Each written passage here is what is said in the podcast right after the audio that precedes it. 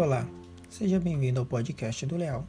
E no episódio de hoje falarei sobre a desigualdade social. A desigualdade social é um problema histórico e estrutural, originada pela deformidade de distribuição de renda, é herança do período colonial e funciona como um ciclo que se alimenta com o passar dos anos. Sendo assim, uma parte da produção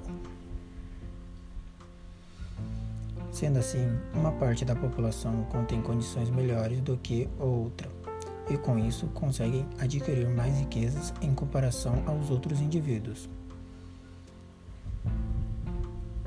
Segundo Karl Marx, além da diferença econômica, há também as diferenças simbólicas entre a burguesia e o proletariado. E a única solução para ele seria a extinção das classes sociais que só funcionaria com a revolta dos trabalhadores da época, pela tomada dos meios de produção e da infraestrutura.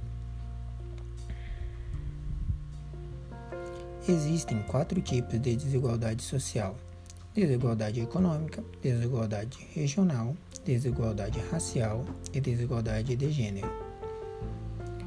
O Brasil ocupa a sétima posição em um nível de países desiguais, segundo o último relatório divulgado pelo Programa das Nações Unidas para o Desenvolvimento.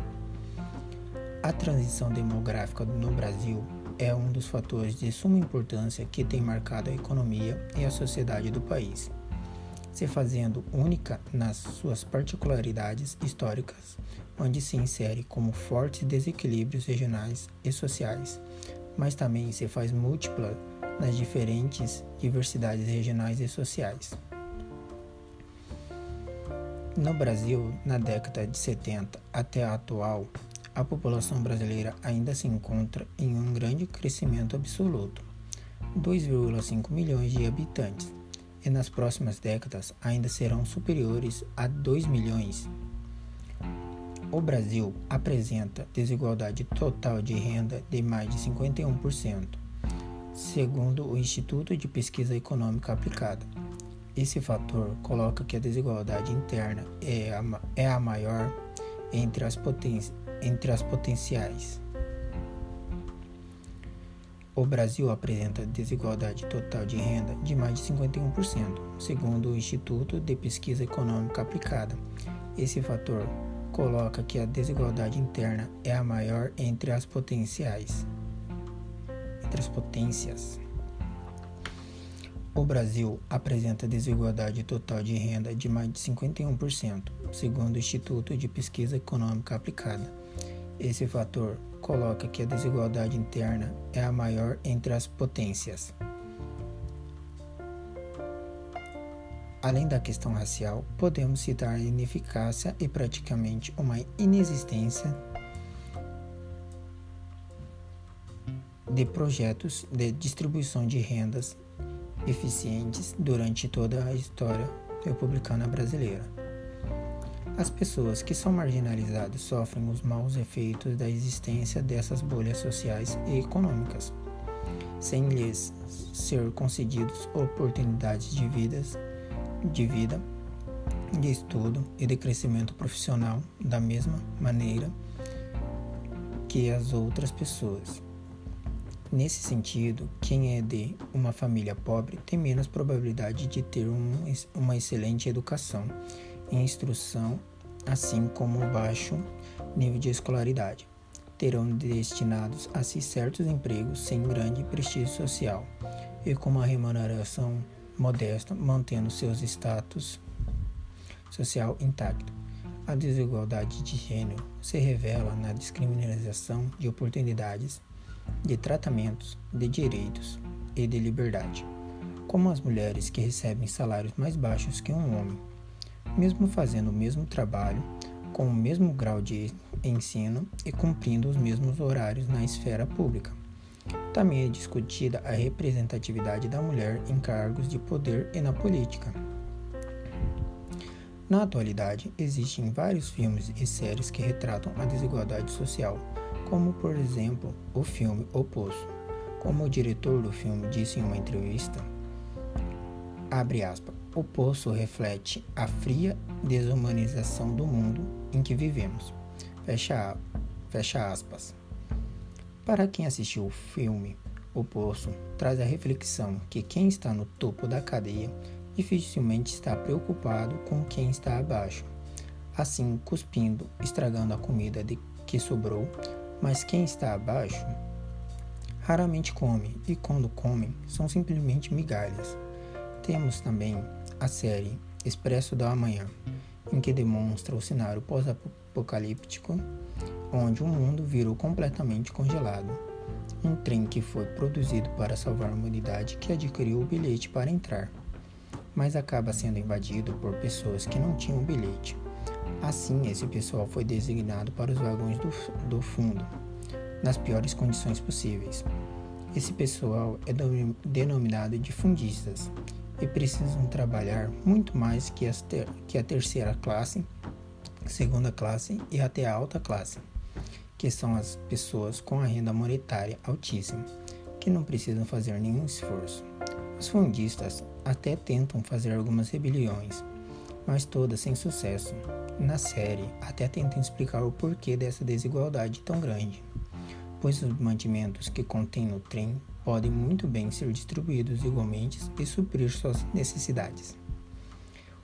Única explicação é, entre aspas, que foi dito por uma personagem foi, abre aspas, tudo nesse trem sobrevive graças a esse equilíbrio, fecha aspas. O filme clássico da o filme clássico da dramaturgia brasileira, Cidade de Deus, traz a realidade de Paulo Lins, que morou na favela por 20 anos e quis retratar para o mundo o cenário que é por lá. No filme mostra a dificuldade e realidade de moradores da periferia que buscam sair dessa situação onde tem falta de uma estrutura familiar, saúde de qualidade, segurança, educação com essa vivência passam a ser influenciados a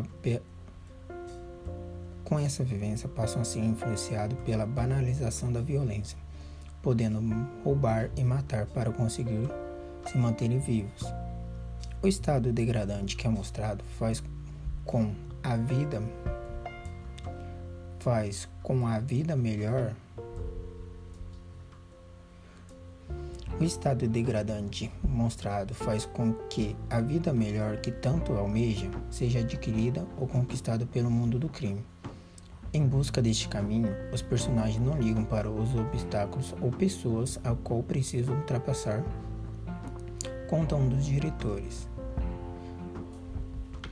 Conta um dos diretores que foi difícil eles trabalharem por deles trabalharem por conta de serem negros não teve oportunidade para mostrar o projeto onde ele estava trabalhando.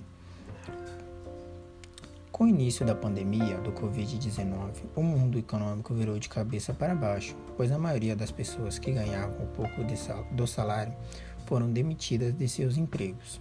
A contaminação foi disseminada pela divergência de renda, onde nas periferias as condições para se cumprir o isolamento social não são das melhores, há mais moradores nas casas, falta de acesso de água encanada, para que haja uma higienização, higienização decente. A insegurança econômica faz que faz com que faz o pessoal sair de casa para adquirir algum dinheiro em um levantamento para ver se o coronavírus prejudicou a renda ou emprego dos entrevistados foi, foi em um levantamento para ver se o coronavírus prejudicou a renda ou emprego dos entrevistados, foi constatado que 77% das pessoas desempregadas ou sem renda fixa disseram que sim. O percentual cai para 57% para aqueles que ganham até dois salários mínimos e cai para 26% para quem recebe mais de 10 salários mínimos. Na questão de educação, alunos de escolas privadas se saem melhor não é de hoje. Com o início dessa pandemia, eles tiveram aulas online por terem uma condição melhor tanto em aparelhos eletrônicos e internet, também pela estrutura ofertada pelo ensino privado. Já os alunos de escola pública encontram dificuldade nos sistemas de ensino à distância. Alguns não têm conexão à internet nem aparelhos para assistir. Bom, Por hoje é só. Um abraço do Léo e até a próxima.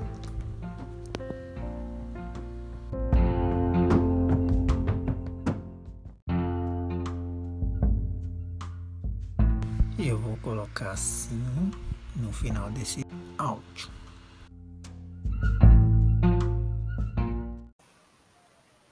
Na questão de educação, alunos de escolas privadas se saem melhor não é de hoje.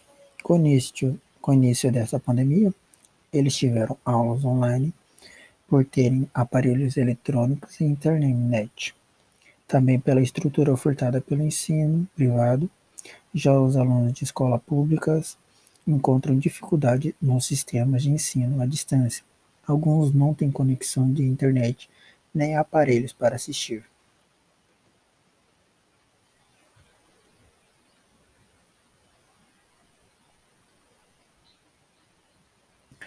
Podemos concluir então que a desigualdade social é um dos fatores que está aumentando a cada dia no nosso país.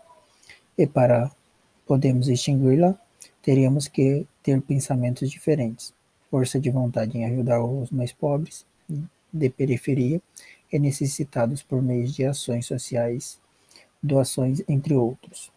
E também para fazer com que as pessoas da sociedade de classe média e alta, para que possam também se conscientizar e ajudar os mais necessitados, promovendo o bem-estar de todos por igual, agindo coletivamente para que assim todos alcancem o desejo de, de cada um e todos.